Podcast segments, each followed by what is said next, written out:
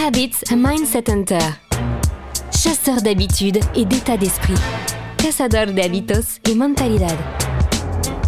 Un état d'esprit innovant pour une vie épanouie.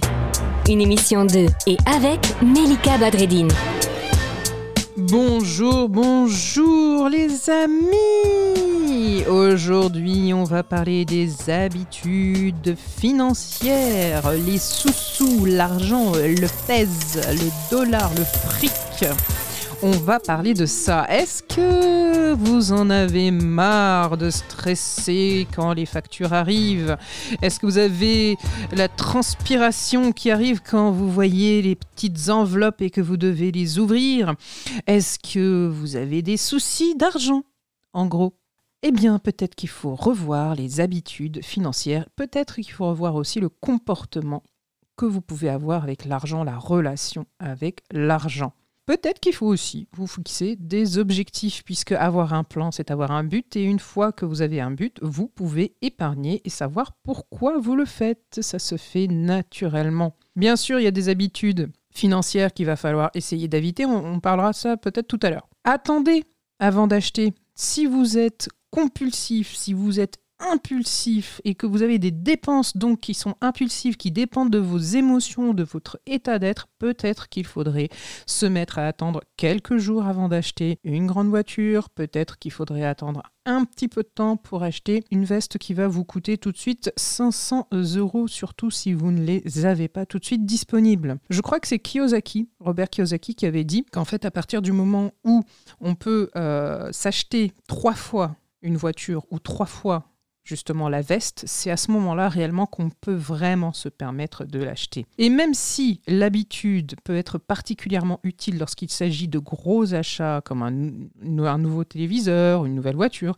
ça peut s'appliquer aux achats de tous les jours finalement. On peut désactiver le paiement automatique, on peut payer au fur et à mesure et payer le solde.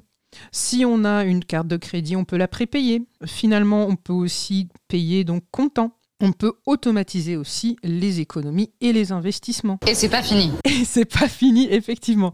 Il y a des manières de faire pour automatiser les investissements, l'épargne également, et donc faire fructifier votre argent tout en le sauvegardant. Vous pouvez aussi vous tourner vers des activités peu coûteuses, et ça tombe bien puisqu'absolument tout est fermé en ce moment. Est-ce que l'univers n'est-il pas en train de comploter aussi pour vous aider à économiser? Est-ce que ce n'est pas ça aussi le message de cette crise sanitaire? Blague à part, peut-être qu'il faut simplement adopter la bonne attitude. Mais qu'est-ce que c'est que cette bonne attitude? Il s'agit peut-être comme une sorte de loi d'attraction, puisque vous pouvez aborder l'argent en l'associant à la joie, à l'abondance, plutôt qu'à la peur et la rareté. C'est Taylor Simpson qui est fondatrice de The Money Mindset Masterclass and the Abundant Life Experience qui nous parle de ça. Persuadez-vous que l'argent vient facilement. Persuadez-vous qu'il est possible d'avoir de l'argent bien sûr de manière légale. Est-ce qu'il est, euh, nécessaire de le dire? Vous pouvez aussi créer...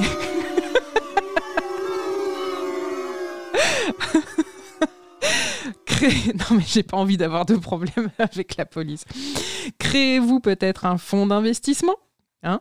C'est possible comme il, il, en existe aux États-Unis. Vous pouvez aussi avoir de bons réflexes, comme tout simplement ne pas augmenter votre budget, par exemple, que vous avez prévu pour, votre, pour vos vacances. Vous pouvez aussi prendre l'habitude de prendre votre café ou votre thé à la maison. Des études ont montré que ça fait économiser environ 1000 euros par an. 1000 euros, les amis, 1000 euros, qu'est-ce que c'est? C'est quand même une semaine de superbes voyages. C'est un cadeau de mariage extraordinaire. C'est tout plein de choses. C'est peut-être le prix de la fameuse formation que vous vous euh, tâtez à acheter ou pas. Donc euh, tout ça, c'est quoi? Ben, ça va au fond de votre tasse de thé ou au fond de votre tasse de café. Et si vous ne le saviez pas, vous êtes autorisé à pleurer là tout de suite, maintenant. Le bon plan de Melika. Le bon plan d'aujourd'hui, ça va consister à vous parler des habitudes de, de dépenses que les experts financiers, les banquiers détestent. C'est ça, on va se dire aujourd'hui. Alors, levez la main si vous avez gaspillé de l'argent aujourd'hui. Si, si, faites-le. Levez la main si vous avez gaspillé de l'argent cette semaine. Si, si, faites-le. Alors, pas si vous conduisez. Mais levez la main quand même.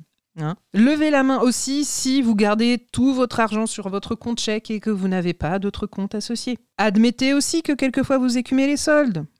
Admettez que vous avez des achats compulsifs. Et admettez aussi que vous ne mettez rien par écrit. Peut-être même que vous vous sentez concerné sur le fait de savoir si oui ou non vous faites quelque chose de bien avec de l'argent entre guillemets trouver. Peut-être que vous vous abonnez un petit peu à tout et à n'importe quoi. D'ailleurs, c'est le moment de vous abonner là, tout de suite, maintenant, de cliquer tout de suite pour vous abonner à ce podcast et le partager à vos amis et surtout à vos ennemis. C'était le conseil du jour. Cette émission est maintenant terminée et comme dit Melika, fuck bullshit, love. Retrouvez l'ensemble des podcasts de Melika sur toutes les bonnes plateformes de streaming. Info, actu, formation, coaching, ouvrage sur melikabadredine.com.